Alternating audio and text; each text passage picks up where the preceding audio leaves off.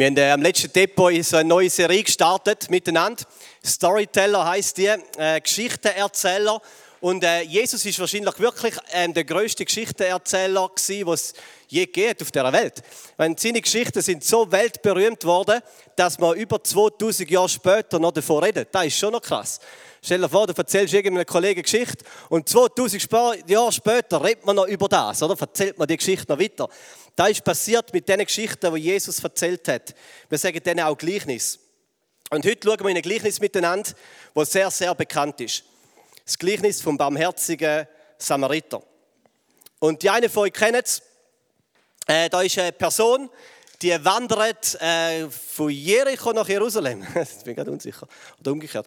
Äh, und unterwegs jedenfalls wird sie ausgeraubt und verprügelt von so Weglagerern, von Räubern. Und wird so richtig zusammengeklopft und liegt halb tot am Boden. Und die, die Räuber gehen weg, oder? Und der liegt dort am Boden äh, und ist am Sterben. Und dann steht, dass ein Priester vorbeiläuft. Der Priester läuft auf dem Weg und dann sieht er den verklopften arme Tropf dort am Boden, oder? Und der Priester schaut auf die andere Seite und macht einen großen Bogen rundum und geht weiter. Und der Priester ist so ein bisschen die religiöse Person zu der Zeit, wo man raufgeschaut hat. So wie der Pfarrer oder so. Schaut man meistens nicht auf, aber da ist der Priester. Und dann kommt die zweite Person. Und interessanterweise kommt ein Gesetzeslehrer, also eine Person, die eigentlich ein Bibellehrer war. Und vielleicht merken ihr das jetzt schon, oder? Priester, Gesetzeslehrer, auch eine religiöse Person. Also hat irgendwie einen Grund, wieso die zwei genau kommen. Und der Gesetzeslehrer, der macht genau das Gleiche. Der schaut weg und macht einen großen, unbarmherzigen Bogen um die verprügelte Person auf der Häufeli Elend dort am Boden. Und dann zum Schluss kommt ein Samariter. Und da kommt der Name vom Gleichnis her, ein Samariter. Und die Samariter sind eine verhasste Volksgruppe zu dieser Zeit. Sie sind jetzt wirklich nicht Kollegen von den, von den Juden. Und der Samariter, der bleibt stehen. Der sieht, der verprügelt dort am Boden, der bleibt stehen, hat Mitleid, er ist barmherzig, er hilft dem Verletzten auf. Er verbindet seine Wunden, er lupft ihn auf einen Esel oder ein Multier und er fährt mit ihm zum nächsten Hotel oder so Gasthaus, Unterkunft oder Motel oder so. Er hat nie gecheckt, den Unterschied zwischen Motel und Hotel, außer dass das Motel ein schmuddeliges Hotel ist oder so. Also das ist so meine Theorie, kann man es jemand erklären. Jedenfalls kommt er zu einem Gasthaus und dort äh, ähm, gibt dann dem Wirt der verletzte Person und sagt, hey, schau du ihm, pflege ihn und alles, was es kostet, werde ich dir zurückerstatten.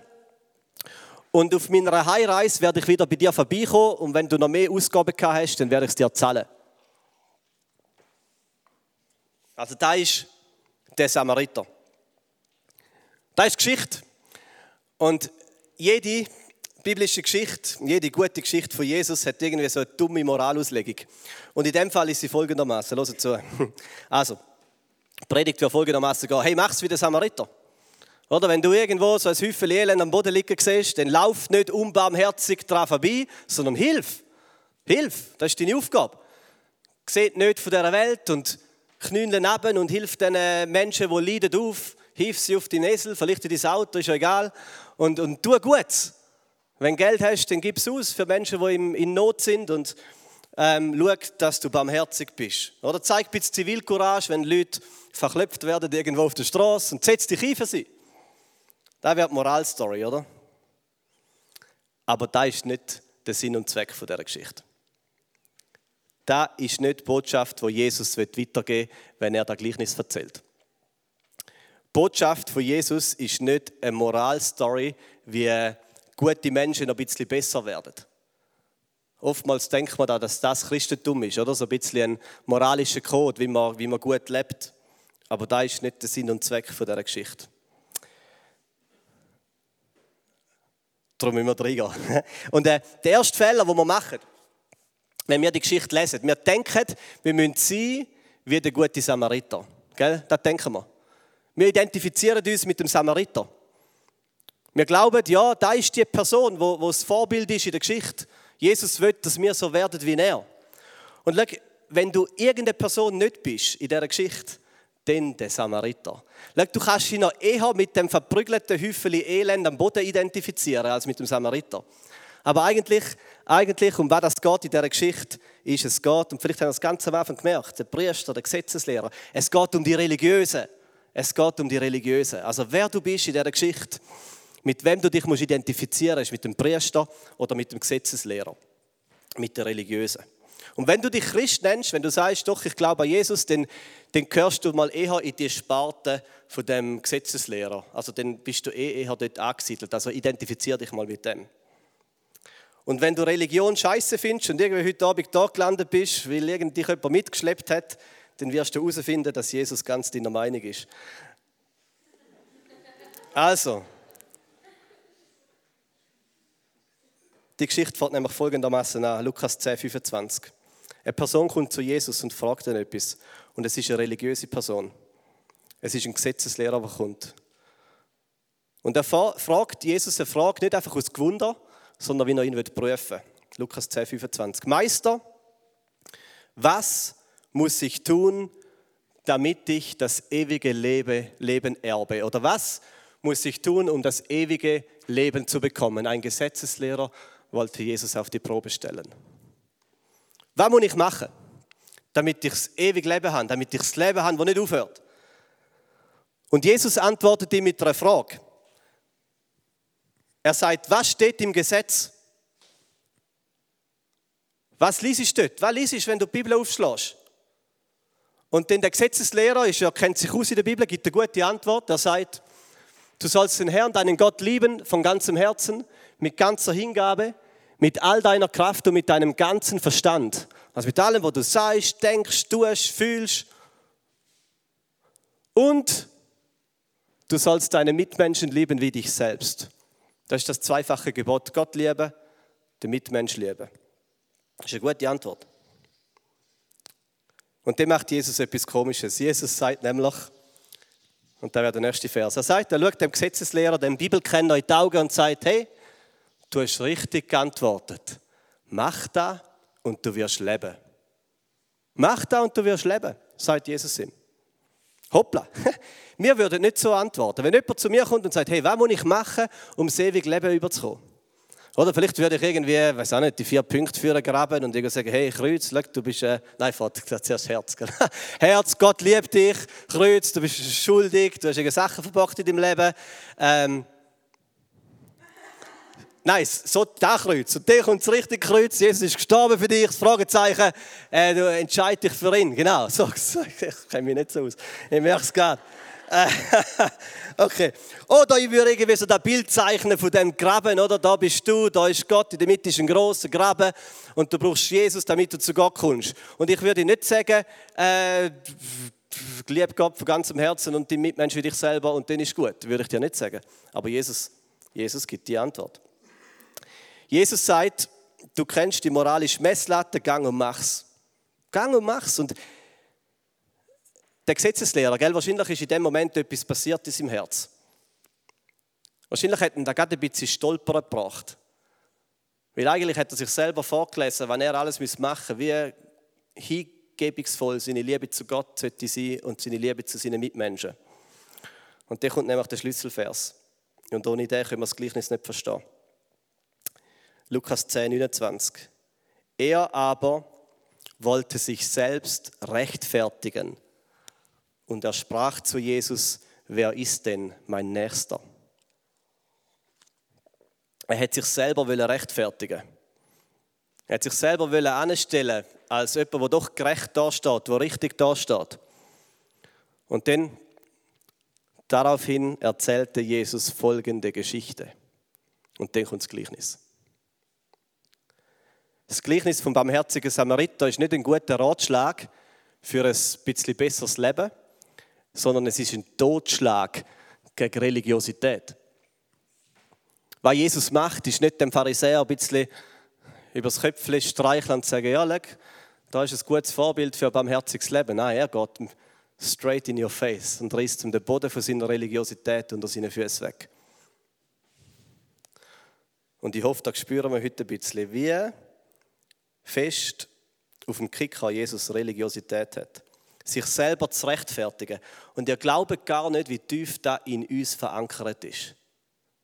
Sich selber rechtfertigen. Das Gegenteil von sich selber rechtfertigen, da wäre eine demütige Ehrlichkeit mit den eigenen Schwächen und dem eigenen Versagen. Das ist das Gegenteil. Da wäre, wenn es dir einfach fällt, anzustehen und zu sagen, tut mir leid, ich habe es verbockt. Du ich gebe so viel vor, wo ich nicht bin. Das ist mein wahres Ich. Transparent sein mit dem eigenen Herz, mit den eigenen Schwächen, mit den eigenen Fehlern. In einer demütigen Haltung. Das wäre das Gegenteil von sich selber rechtfertigen. Rechtfertigen ist, wenn man so eine bessere Version von sich selber anstellt. Eine heilere Version. Oder so ein bisschen weissere Weste, ein bisschen Zähne ein bisschen besser putzt, als das sind. Oder? Also einfach, einfach so ein bisschen sich besser hinstellt. Und jedes Mal, wenn du dich selber fakest, dann machst du genau das. Du getraust dich nicht, dich zu zeigen, wie du wirklich bist. Und das kann ganz viele Gründe haben. Und du stellst dich besser an. Du rechtfertigst dich. Jemand hat mir mal gesagt, ist mal auf mich zugekommen und gesagt, Dave, weißt du, was stört mich am meisten an den Christen? Dass sie denken, sie seien besser. Und er denkt, ich gibt das so recht. Gesagt, es stört mich am meisten den Christen, dass sie denken, sie seien besser. Und Religion hat leider manchmal den Effekt, es führt zu Selbstrechtfertigung statt zu einer demütigen Ehrlichkeit. Und darum haut Jesus die barmherzige Samariter-Story raus. Nicht, damit wir uns mal wieder auf die Schulter klopfen und uns ein bisschen ermutigen, zum barmherzigen Samariter zu sein. Im Gegenteil. Jesus wird dir den Boden unter deinen religiösen Füßen wegziehen. Damit du mal wieder so richtig runterkommst. Vielleicht passiert das heute Abend. Wer weiß. Ich habe mit 20, als ich 20 war, mal so einen radikalen Rang in meinem Glaubensleben. Sagt ihm so ein bisschen radikaler Rang. Ich habe wirklich gedacht, ich sage so der Superchrist. Ich hätte nie so gesagt, gell? macht man nicht, wäre ja stolz. Und stolz bin ich sicher nicht gewesen, demütig natürlich. Und manchmal so ein bisschen stolz auf Demut. Aber ich habe schon gedacht, ich sage so ein bisschen Superchrist. Ich bin ziemlich äh, radikal mit Gott unterwegs gewesen. Ich habe ich habe einen ganzen Tag in der Woche gefastet, also nicht vom Abend um 10 bis am Morgen um 6, sondern wirklich den ganzen Tag, einen Tag pro Woche auf Essen verzichtet. Ähm, ich habe die ganze Bibel gelesen, wirklich Seite 1 bis Seite 1800 durchgelesen. Ich habe manchmal am Boden geschlafen in meinem Zimmer. Einfach um den Komfort vom Bett nicht zu haben. Weil ich denke, wir sind so verweichlicht und so. Und dann habe ich gedacht, ich schlafe am Boden. Oder Selbstverleugnung ist das ich weiß nicht. Und ich habe so ein klassisches mit 20 Schwarz-Weiß-Denken gehabt, gell? Schwarz-Weiß. Ist doch einfach. Das Leben ist simpel, es gibt einfache Antworten auf Fragen. Es ist doch alles klar, oder? Richtig oder falsch?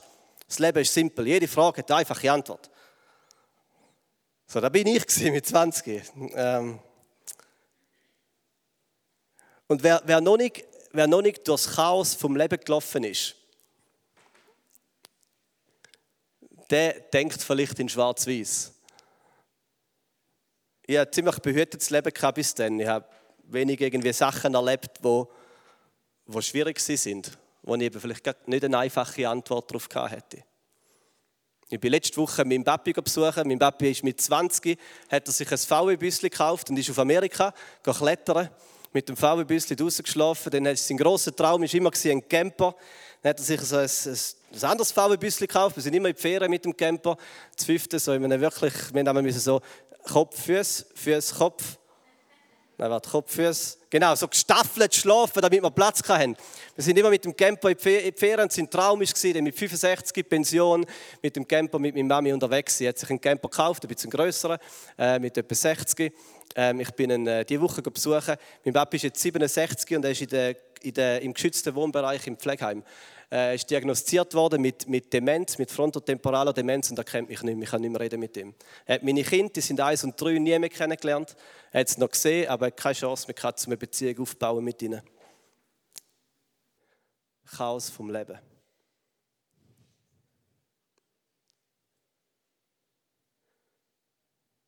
Wenn man noch nicht ein bisschen Chaos vom eigenen Leben und vom Leben von anderen Menschen gesehen hat und sich getraut hat, drin zu schauen, dann hat man schon einfache Antworten auf Fragen. Aber ja, ich bin radikal unterwegs gewesen. Ich habe von mir gesagt, dass ich Gott geliebt habe, von ganzem Herzen, ganzer Seele, mit allem Verstand und ja, mit aller Kraft. Mit meinen Mitmenschen nicht, da habe ich nicht ganz so viel Geduld und Liebe gehabt. Aber da hätte ich auch nie zugegeben. Äh, bin eher ein bisschen ungeduldig und dachte, hey, komm, wacht alle mal auf. Mich Säck und so. Oder? Und eigentlich ist das so ein Klopfen an meinem Herz, die ganze Zeit. Und er hat geklopft und hat gesagt, du Heuchler, du Heuchler, du Heuchler, du Heuchler. Du bist ein Heuchler. Konstant. Und ich habe es weggedrängt. Ich habe es weggedrängt. Es gibt so einen bekannten Albtraum. Der ist sicher auch schon geträumt. Du träumst und du befindest dich in einer großen Menschenmenge. Also da wäre jetzt wirklich so ein Horrorszenario da. Oder so bist du so da in einer großen Menschenmenge. Irgendwie da innen oder am Bahnhof oder so. Oder in der Schule, im Klassenzimmer. In der Öffentlichkeit. Und dann, wo du dort stehst, merkst du plötzlich etwas. Du merkst, was merkst du? merkst, dass du nackt bist, dass du nichts an hast.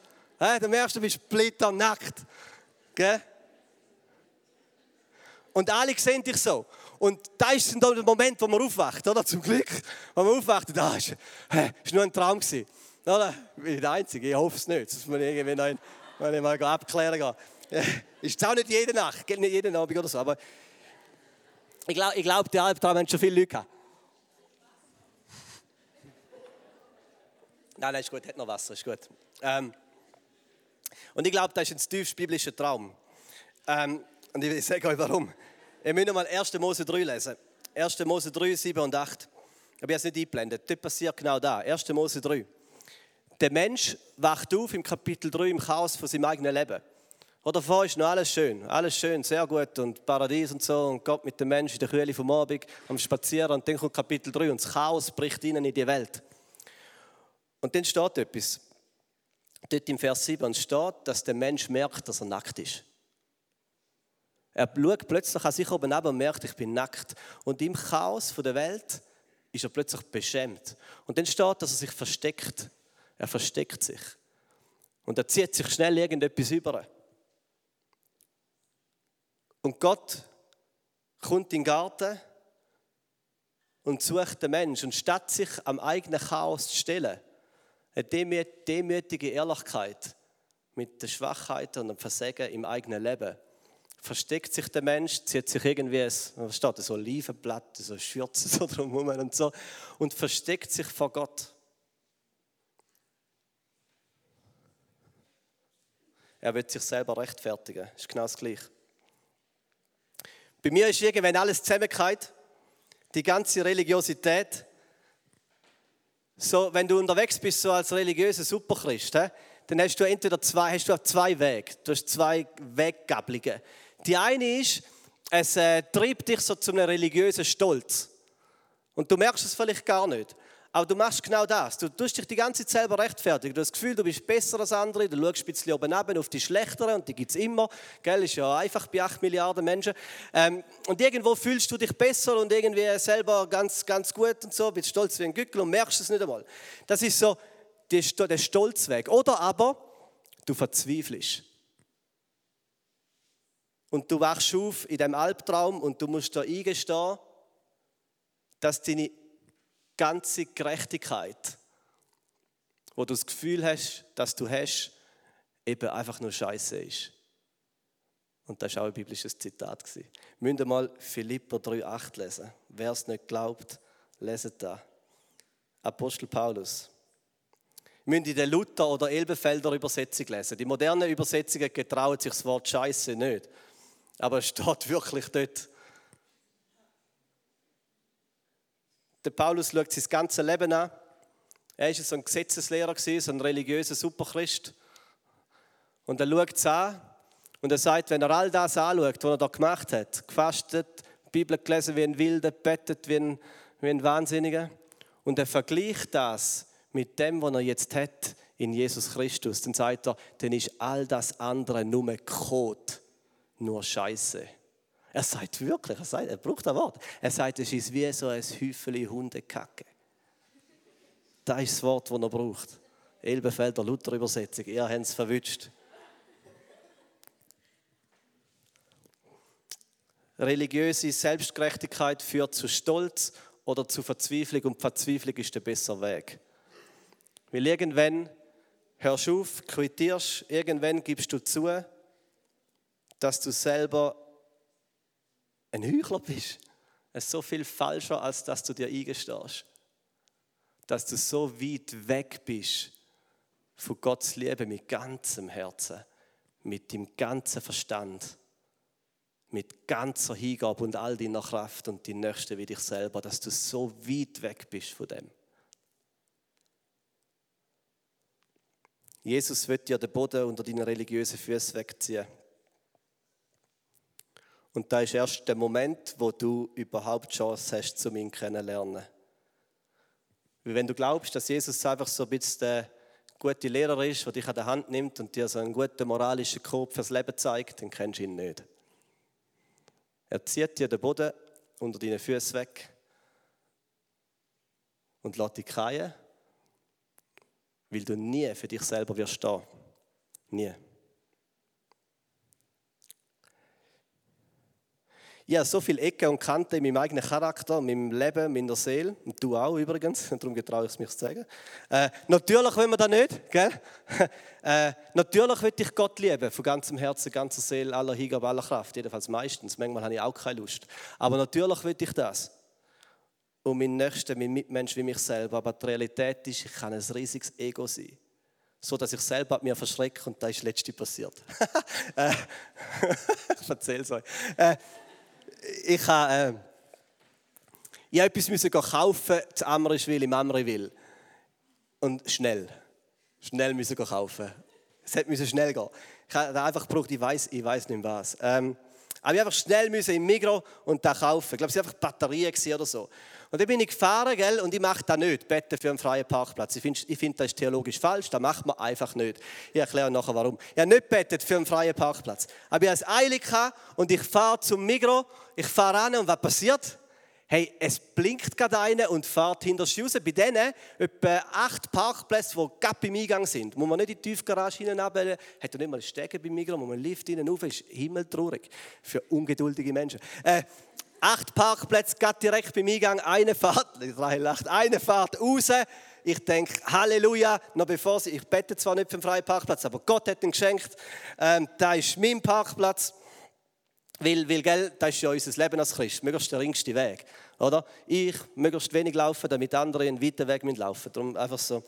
Äh, das ist ja Gottes Sinn und Zweck mit dem Leben. Oder? Er will es dir so einfach wie möglich machen und anderen möglichst schwierig. Das ist ja das, was Jesus uns so gesagt hat, wie wir sollen, äh, leben Also ich fahre hin, einfach raus, Halleluja, ähm, blinken, denke, yes. Und dann passiert etwas. Ein schicker Mercedes kommt mir entgegen, aber ich bin auf der richtigen Straßenseite.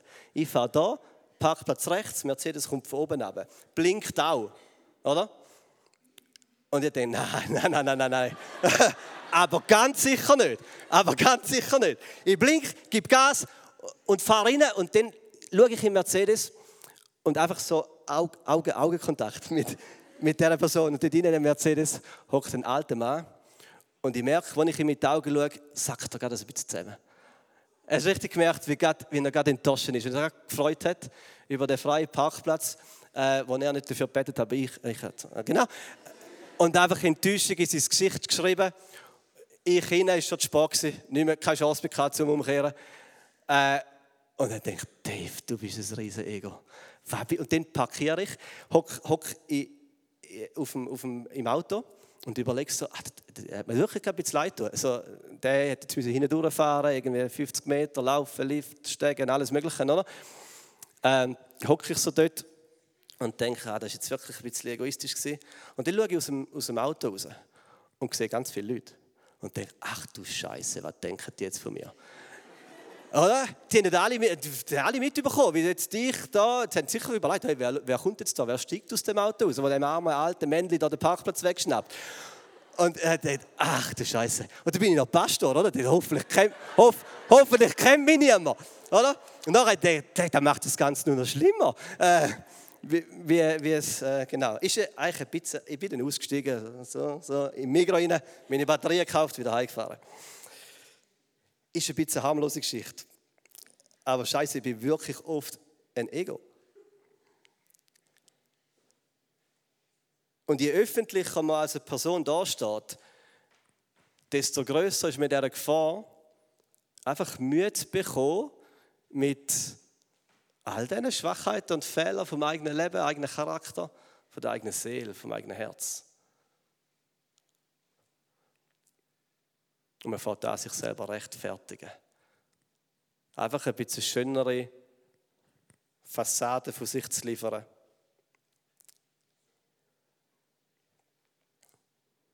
Gott zu lieben von ganzem Herzen, ganzer Seele, allem Verstand und aller Kraft und deine Mitmenschen wie dich selber. Wo der Gesetzeslehrer selber die Antwort Jesus sagt, oder die kommt ja aus dem Mund von ihm. Dort hat es geklopft aus im Herz. Und es hat geklopft, du Heuchler, du Heuchler, du Heuchler, du Heuchler.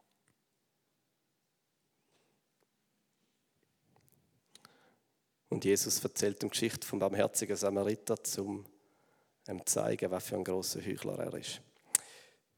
Ich bin Pastor, Zammerschwil in der Schone. Und es gibt Tage, da habe ich überhaupt keinen Drang und keine Lust zum Betten. Seit wir Kinder haben, habe ich echt keine Mühe, mir Zeit rauszunehmen, um einfach für mich die Bibel zu lesen. Aber das ist auch ein bisschen der Kind geschuldet, gell? das ist jetzt nicht nur mein Fehler. Es ist einfach stressiges Leben, schwierig, Kind schreien, einfach Chaos. Ähm, aber wenn ich dann mal so einen Sweet Spot habe, oder, wo einfach ein Kind schlafen oder so, oder irgendwie, irgendwie einfach so die, die kleine Viertelstunde oder so, dann habe ich manchmal einfach wirklich mehr Lust, irgendwie, jetzt brauche ich Zeit für mich, oder? Irgendwie durch YouTube durchswipen und ein bisschen sinnlose Sachen anzuschauen. Ich habe jedes von den zehn Geboten gebrochen und mache es immer wieder. Und falls du jetzt schockiert bist, dann hast du keine Ahnung, dass du genau das Gleiche machst. Aber, sagt man vielleicht, Gebot 6, du sollst nicht morden. Oder Dave, okay. Hä? Willst du etwas sagen? Ähm, wahrscheinlich täglich. Oder wöchentlich mindestens. Jesus sagt, ich glaube wirklich, wir, wir checken einmal nicht, was Jesus sagt. Wir tun den weich spülen. Jesus sagt, Matthäus 5 in der Bergpredigt, Morden ist nicht einfach nur eine Tat, oder, wo man jemandem irgendwie die Kehle durchschlitzt oder sonst irgendwie etwas auf den Grind tätscht. Morden fährt im Herz an, sagt Jesus. Dort, wo du jemanden verachtest, dort, wo du auf jemanden schaust, dann sagt Jesus, dann sagt Jesus, Matthäus 5, 22, wenn du jemanden als Idiot beschimpfst, dann gehörst du ins Feuer von der Hölle. Da ist Jesus. Dort fährt Mord an. Du hast das Gebot Nummer 6 gebrochen, wenn du irgendjemanden als Idiot oder Dummkopf beschimpfst. Oder nur schon in deinem Herz Verachtung hast für ihn. Also. Oder das siebte Gebot, du sollst nicht Ehe brechen. Jesus sagt, Ehebruch ist nicht nur, wenn du mit jemand anderem als deinem Ehepartner Sex hast, sondern Ehebruch fängt dort an, wo du nicht mehr zufrieden bist, wo du anfängst zu begehren,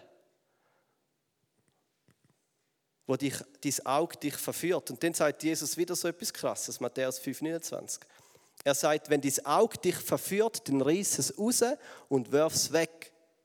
Und wenn deine rechte Hand dich zur Sünde verleitet, dann hack sie ab und schmeiß sie weg. Und nachher sagt Jesus, es ist besser für dich, ein Körperteil zu verlieren, als mit unversehrtem Körper in der Hölle zu landen. Ich weiß nicht, ob ihr Jesus schon mal so zugelassen habt. Bergpredigt, das ist einmal so auf diesen Kärtchen, wo man sich schenkt, auf Geburtstag und so. Aber meistens nicht die Verse. Merkt ihr, merkt ihr, was Jesus da macht? Merkt ihr, was er macht? Er gibt dir keinen Millimeter mehr, dich selber zu rechtfertigen. Er will, dass es dir absolut klar wird und klar ist, dass du ein Chaos bist. Und dass du dich nie wirst selber in Ordnung bringen. Nie. Wir sind so viel schlechter, als dass wir denken. Wir sind zwar so die weiße Westenschweizer, gell? Wir haben schon keine hohe Meinung von uns. So im Vergleich mit dem Rest vom Globus. Immer schön neutral, gell? immer schön neutral. Aber eigentlich sind wir so blind. Ist echt krass. Wir gehören zu den 1% der Reichsten auf dem, auf dem Planet. Oder 99% oder 98% sind ärmer als wir zu den 1% der Reichsten. Und wir haben nur so viel Wohlstand. Ich weiß nicht, ob euch das schon mal aufgefallen ist, weil andere für uns den Wohlstand erkrüppeln. Gell? Wenn du dein Handy für nimmst, deine Kleider anziehst, das sind alles Leute, die zu einem Schießlohn in Schießbedingungen, meistens außer bist du jetzt wirklich so voll in Fairtrade gekleidet, äh, zu einem Schießlohn in Schießbedingungen krüppelt, damit du den Wohlstand kannst leben, wo wir da uns gewöhnt sind. Und dann ärgern wir uns noch, wenn es keine Lohnerhöhung gibt. Oder das Benzin oder der Strom teurer wird. Ich meine, bis wir hops gehen, sind die anderen 99% auf dem Globus hops gegangen, oder? Aber wir haben Krise. Wenn irgendein Benzin ein teurer wird oder Strom oder man keinen Parkplatz verwünscht. Hi! Oder sonst irgendeine bodenlose Ungerechtigkeit, oder? Ein Mikrofahrt, es hat keinen Parkplatz. Wir sind echt ziemlich scheiße und wir merken es nicht. Wieso? Weil wir Meister sind, in uns selber zu rechtfertigen. In dem sind wir mega gut. Weltmeister. Also zurück zum Gleichnisband dafür kommen. Hey, merkt, das ist gerade so ein bisschen nicht so eine easy, easy, easy Botschaft. Aber jetzt kommt es gut. Band dafür kommen, dann kommt es gut. also, ihr merkt vielleicht, wie oberflächlich und fad die Botschaft ist. So, sei ein guter Samariter. Hä? So wie am Anfang. Gell, wenn jemand am Boden liegt, der irgendwie ein schweres Leben hat, dann hey, streng dich an, tu etwas Gutes. Das ist oberflächlich im Zusammenhang von dem, wo Jesus da in dieser Situation wo er ist. Die Botschaft von dem Gleichnis ist nicht, sei ein guter Samariter. Die Botschaft ist, deine Seele ist ein Chaos. Ein Chaos.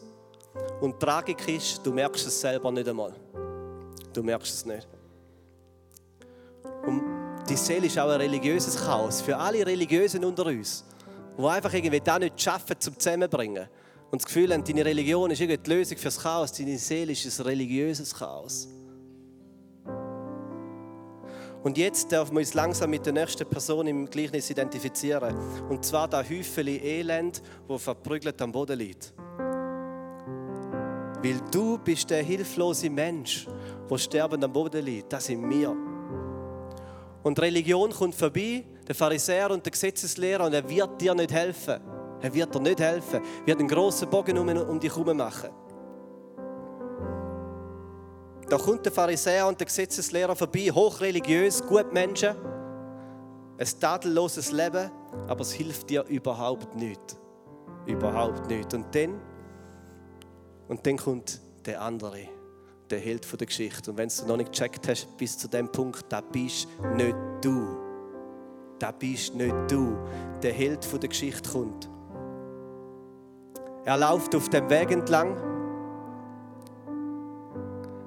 Er kommt näher und er sieht dich. Er sieht dich, dich persönlich heute Abend. Er sieht dich und er kommt zu dir. Er schaut dir in die Augen, egal, egal wie groß das Chaos ist von deinem eigenen Leben, egal wie wie glänzig der religiöse Chaos ist, wo du dir etwas darauf einbildest. Oder egal, wie dreckig dein Leben ist, er kommt zu dir und er hat Mitleid. Er schaut voller Barmherzigkeit auf dich und er bückt sich ab. Er nimmt deine Wunde und er verbindet sie. Er nimmt Öl und er gießt sie über deine Wunde und er hilft dir auf. Er hilft dir auf sein Esel, auf sein Multier und er fährt dich zu dem sicheren Ort, zu dem Gasthaus er schaut, dass dir gut geht. Er schaut, dass du wieder hergestellt wirst. Er schaut, dass du wieder heilst. Das ist das Evangelium. Das ist die gute Botschaft von einem guten Gott, der ins Chaos dieser Welt hineinsteigt, um wiederherzustellen, um zu heilen. Die gute Botschaft von einem guten Gott, der zu seinen Finden kommt. Zu denen, die ihn verwerfen, bespucken und verachten. Und sein Name ist nicht barmherziger Samariter, sein Name ist Jesus Christus. Und er lädt dich heute Abend ein, nicht mehr länger auf dich selber zu vertrauen. Und das ist der schwierigste Schritt von deinem Leben. Nicht mehr länger auf dich selber zu vertrauen, dich selber zu verleugnen. Und für das musst du nicht fasten und nicht am Boden schlafen. Für das musst du deine Religion wegwerfen. Für das musst du mit völlig leeren Händen vorhin kommen. Für das musst du den Albtraum aushalten, nackt vor dem Schöpfer zu stehen. Ohne irgendetwas zu bringen, ohne irgendeine gute Tat, mit all deinen schlechten Sachen. Und er lädt dich ein, nicht mehr selber dir zu vertrauen, sondern zu sehen, wie der eine kommt, der gut ist und mit ihm ist alles genug.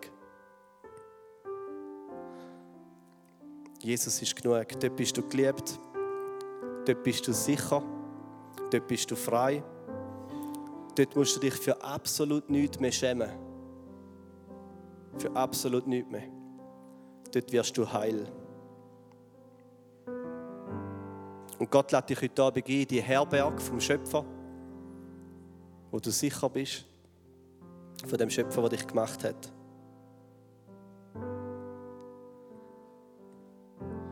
Und dann, letzter Vers. Und dann, ja, gang und mach's gleich. Mach's gleich wie der barmherzige Samariter.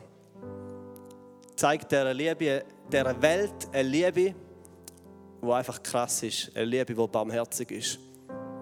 Nicht um dich selber rechtfertigen, nicht um dich irgendeinen Millimeter besser anzustellen, nicht um irgendwie deine Scham oder das, was dir fällt, dein Minus irgendwie ins Plus hineinzudrehen. Nein, sondern weil du Jesus kennengelernt hast. Gang und verändere die Welt mit der Liebe, die Gott uns vorlebt. Es ist unsere Lebensaufgabe zu lieben. Lieb Gott und lieb Menschen. Ja, lieb Gott mit ganzem Herzen, deiner ganzen Seele und mit all deiner Kraft und lieb deinen Nächsten wie dich selber. Und Jesus, ich bitte jetzt für den heutigen Abend, bitte, dass wir es zulassen, wieder mal einfach demütig, echt und ehrlich vor dich zu kommen. Ich bitte, dass wir es zulassen, dort, wo es klopft und sagt, du Heuchler, du Heuchler. Dass wir deine Stimme zulassen. Ich bitte, dass du den Boden unter religiösen Füßen wegziehst. und danke, dass du ins Chaos von dieser Welt hineinbrichst. Ich bitte, dass wir jetzt Zeit haben über die Lieder, wo wir dir begegnet, dem barmherzig guten Samariter, der zu uns kommt und uns pflegt und uns heilt. Amen. Und ich möchte euch bitten zum Aufstehen. Jetzt, wo wir ins nächste Lied hineingehen. Ich möchte euch ermutigen, um wirklich dem Jesus heute Abend zu begegnen der dich sieht und auf dich zuläuft.